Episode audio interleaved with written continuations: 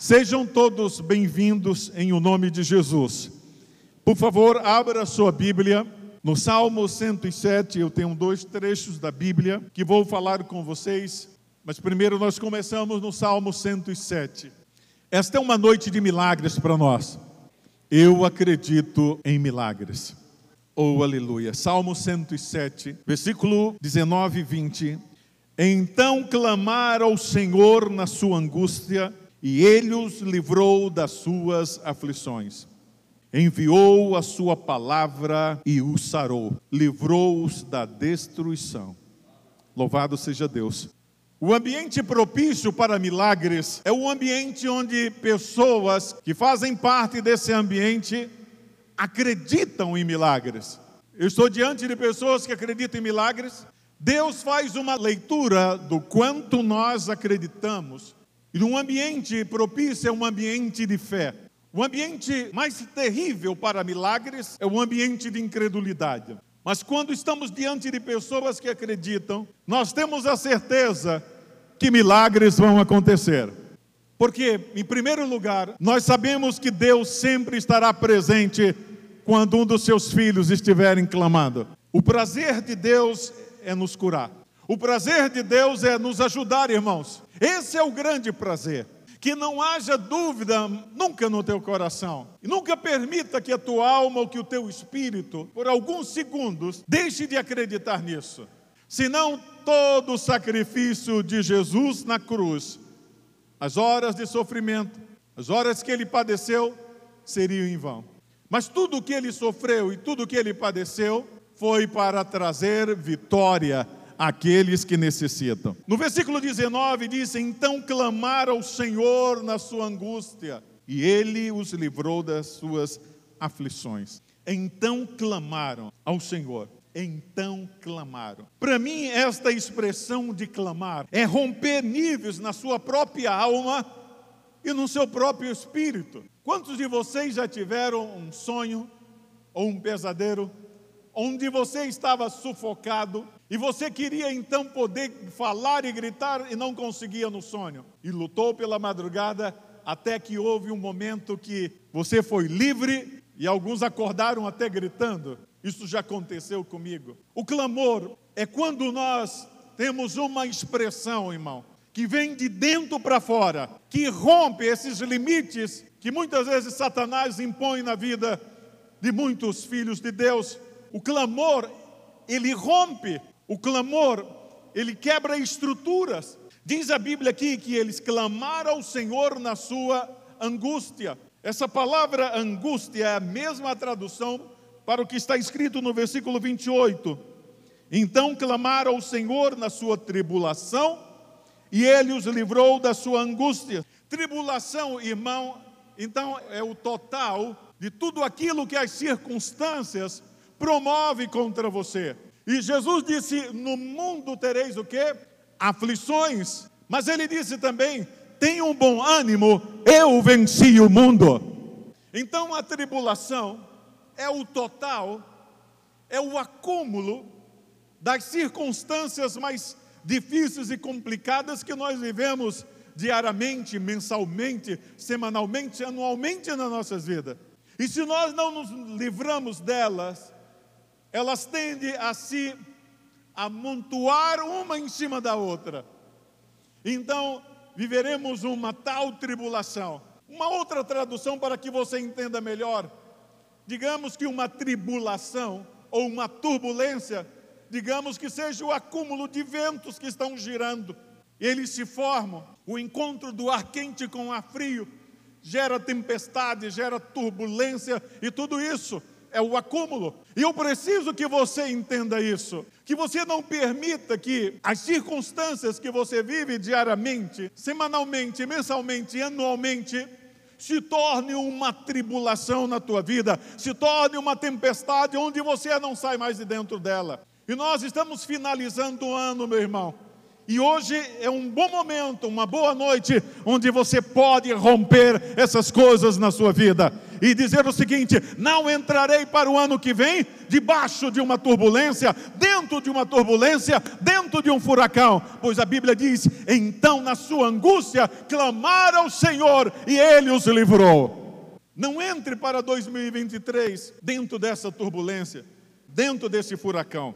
Versículo 19 diz: Então clamaram ao Senhor na sua angústia, e ele os livrou das suas aflições, angústias, aflições. Versículo 28: Clamaram ao Senhor na sua tribulação, e ele os livrou das suas angústias. Vai tirando aquilo que forma a tempestade. Se nós deixamos muito tempo, os medos se acumulando, os traumas se acumulando, as decepções se acumulando, as aflições se acumulando, depressões, medos, angústias, essas coisas elas vão se acumular e vai formar aquela tempestade e vai formar aquela tribulação.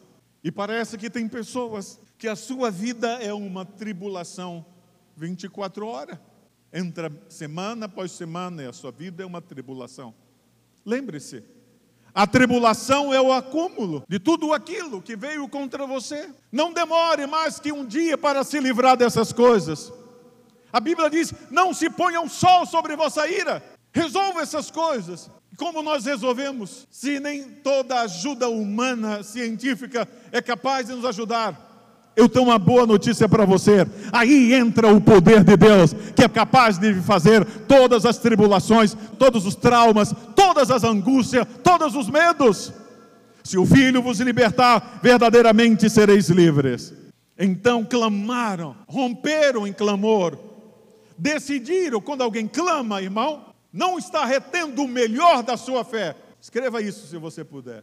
Quando alguém está clamando, não está retendo o melhor da sua fé. Ele resolveu fazer algo. Ele resolveu chamar a atenção de Deus.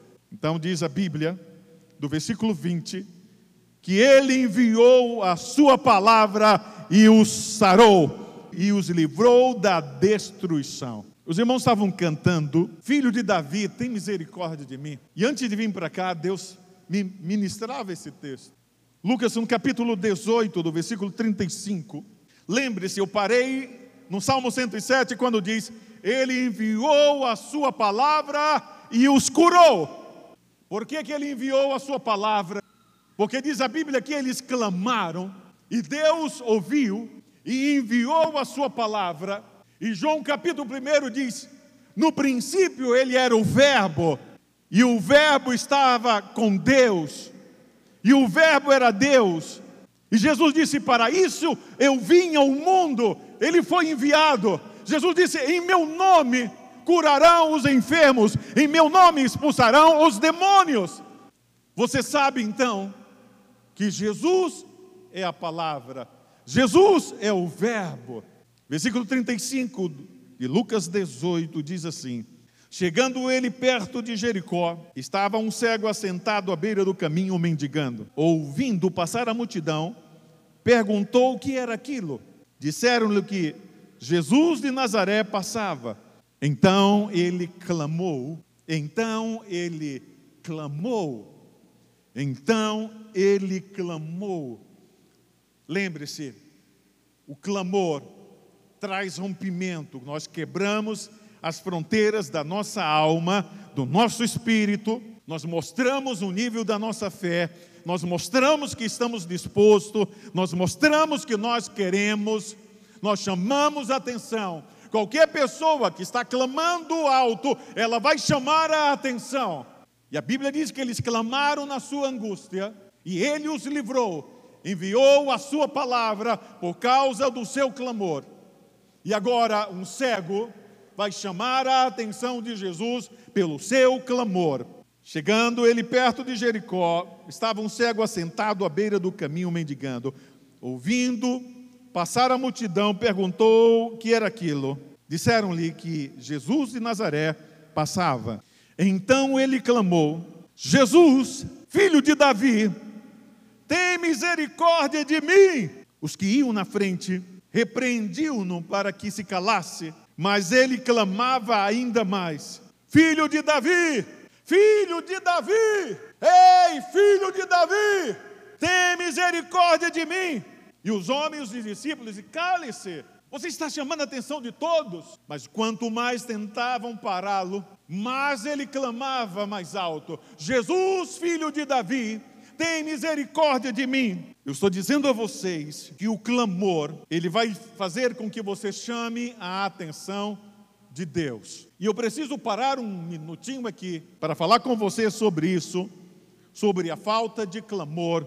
É o que nós estamos vendo nesses dias. Eu entendo que muitos estão cansados, eu entendo que muitos estão afadigados. A vida diária, a correria desse mundo, tem sugado as forças e a energia de todos nós, mas a única coisa que nós não podemos enfraquecer e perder é a nossa fé. A Bíblia diz: o justo viverá da fé, e a fé, ela tem que estar viva, porque ela nos mantém vivo. E o clamor, ainda para mim, é a expressão daqueles que acreditam no poder de Deus. E esse cego clamava com toda veemência. Primeiro ele escutou e identificou pelos seus ouvidos que havia um alvoroço, que havia como uma multidão. E ele perguntou o que estava acontecendo, e alguém disse: Jesus está passando. Ele disse: Esta é a minha hora, este é o meu momento. Então ele começou a clamar o mais alto que ele podia: Jesus, filho de Davi, tenha misericórdia de mim. E os homens diziam: cale-se, cale-se. E quanto mais tentavam pará-lo, mais ele abria sua boca. Ele estava chamando a atenção de Jesus. E ele clamou o mais alto que ele pôde: Jesus, filho de Davi, tem misericórdia de mim. Então Jesus parou. O que nós precisamos é que o nosso clamor seja ouvido por Deus. E o clamor é uma expressão da fé de alguém que está sufocado, de alguém que está aflito, de alguém que não aceita mais a situação. O clamor é uma expressão de alguém que quer mudar a situação mais difícil e complicada da sua vida clamor, é a expressão de alguém que está vendo e diz: Eu não aceito mais isso, eu não quero mais isso, eu quero viver algo diferente na minha vida, eu quero romper com isso. E essa é a expressão do clamor, e essa era a expressão do cego, pois estava ali mendigando há muito tempo. Ele disse: Bem, Jesus está passando aqui, esta é a minha hora, este é o meu momento e eu não perderei esta oportunidade. Por isso, não deixe que Satanás abafe a tua voz. Diga, eu repreendo em o nome de Jesus Cristo tudo aquilo que abafa a minha voz, tudo aquilo que não me deixa clamar. Eu repreendo toda incredulidade na minha vida no nome de Jesus. Ele quer que você confunda. Escute isso daqui, porque é uma chave de sabedoria para você. Ele quer que você confunda o teu cansaço físico com a tua fé. Ele quer que você confunda o teu cansaço psicológico com a tua fé. Mas ele não pode fazê-lo se você não deixar. Quando a Bíblia diz orar em todo tempo, ele está dizendo: orai quando você está triste, clame quando você está sufocado, clame quando você está triste, clame quando você está batido. Orai em todo tempo. Jesus parou. O que está faltando para nós é uma mudança. Estamos confundindo muitas vezes o nosso cansaço, que passamos durante o dia, com a liberação da nossa fé. Jesus, versículo 40, Jesus parou e mandou-lhe que trouxessem o cego. Chegando ele, Jesus lhe perguntou: Ah, mas como essas perguntas são importantes. No livro de Isaías 53, Isaías pergunta: quem deu crédito à nossa pregação? Quem acreditou? E a quem se manifestou o braço do Senhor? Ele faz essa pergunta. No livro de Isaías, ele disse: Escuta, você já ouviu que o Deus Todo-Poderoso Eterno não se cansa, nem se fatiga? E ele dá vigor ao cansado, dá força àquele que não tem nenhuma? E aqui ele faz a seguinte pergunta: Que queres que eu te faça? Parece uma pergunta sem sentido para um cego. Alguém poderia dizer, ué, ele não sabe que ele é cego? Mas nós precisamos entender que sempre que ele faz uma pergunta, ele está ativando a nossa fé a um nível maior. A Bíblia diz no livro de João, em outros lugares, que ele já sabe o que nós precisamos. E por que então ele faz essa pergunta?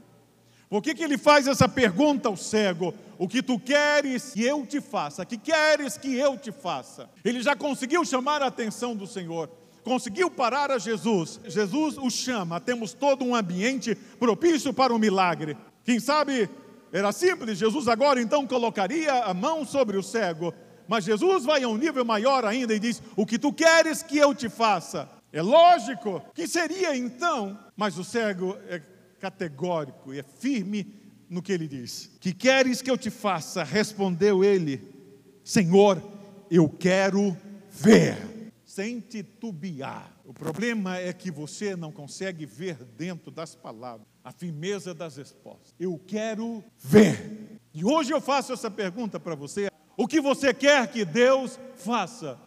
A tua resposta deve ter a firmeza da fé que Ele espera que saia da tua boca, pois a Bíblia diz: com o coração nós cremos e com a boca nós falamos, nós soltamos o que nós acreditamos. Às vezes, quando eu estou ministrando em alguns lugares, terminamos uma conferência, as pessoas vêm buscar oração. Eu digo: o que você precisa? pastor, me abençoa de qualquer maneira. Não, não é assim. Diga o que você precisa. Ele está puxando tudo agora, toda a firmeza desse cego. Ele disse: Que queres que eu te faça? Ele disse: Quero ver. Sabe a resposta de Jesus seguinte? Disse-lhe Jesus: Vê, a tua fé te salvou. Imediatamente o homem tornou a ver e seguiu, glorificando a Deus. E todo o povo, vendo isso, dava louvores a Deus. O que disse Jesus? A tua fé te salvou. Jesus não poderá fazer nada sem que a tua fé diga o que tem que ser feito. Ele espera a ação da tua fé para que ele faça a parte dele. A tua parte é crer, a parte dele é operar o milagre. Jesus, filho de Davi, tem misericórdia de mim. Chamou a atenção dele, parou. Chame-o aqui. O que tu queres que eu te faça? Eu quero ver. Homem, a tua fé te salvou. A tua fé te salvou. Porque a palavra salvação, ela também significa cura. E eu encerro com isso dizendo para você: podem viver, mas depressão não é para os filhos de Deus. Podem viver, medo não é para os filhos de Deus. Todas as doenças podem nos atingir, mas elas não são para nós. Isaías disse: verdadeiramente, verdadeiramente, verdadeiramente, sem mentira nenhuma, sem dúvida nenhuma, Ele tomou sobre si todas as nossas dores e enfermidade e levou naquela cruz. Diante disso eu creio. E hoje é uma pergunta para você: o que você quer que Deus faça? Ele quer ouvir da sua parte uma resposta ousada uma resposta onde não coloque limites no milagre, uma resposta onde não coloque barreiras no milagre. Eu quero ver. Eu quero mudar esta história. Eu quero mudar essa situação. Eu quero mudar essa estrutura. Eu quero ser curado. Eu quero ser sarado. Eu quero ficar livre dessa doença. Eu quero ficar livre dessa enfermidade.